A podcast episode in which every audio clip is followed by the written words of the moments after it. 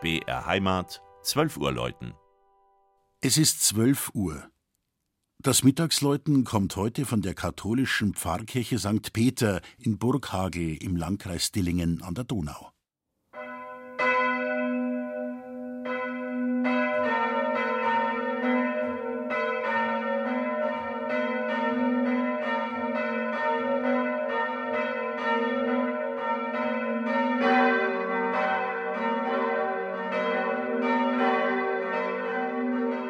Das kleine Dorf Burghagel, heute ein Ortsteil von Bachhagel, liegt recht hübsch eingebettet im sanften Hügelland der Schwäbischen Alb im nördlichen Schwaben.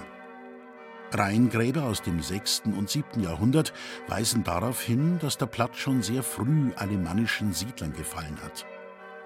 Wahrzeichen ist auch hier die Pfarrkirche, die dem Apostel Petrus geweiht ist. Das stattliche Gebäude mit seiner gelben Fassade und dem Zwiebelturm wurde zu Beginn des 18. Jahrhunderts an der Stelle eines Vorgängerbaus errichtet, der baufällig geworden war. Die Pläne stammten von dem Gundelfinger Baumeister Johann Windschmidt, der das Weihedatum der neuen Kirche 1719 von Muschelwerkkartuschen umrahmt im Chorbogen verewigte. Den Innenraum mit den hohen Rundbogenfenstern prägt die umfassende Restaurierung im späten 19. Jahrhundert. Die Deckenbilder des einschiffigen Langhauses stellen die Verkündigung, die Geburt Christi und über der Orgelempore die Krönung Mariens dar.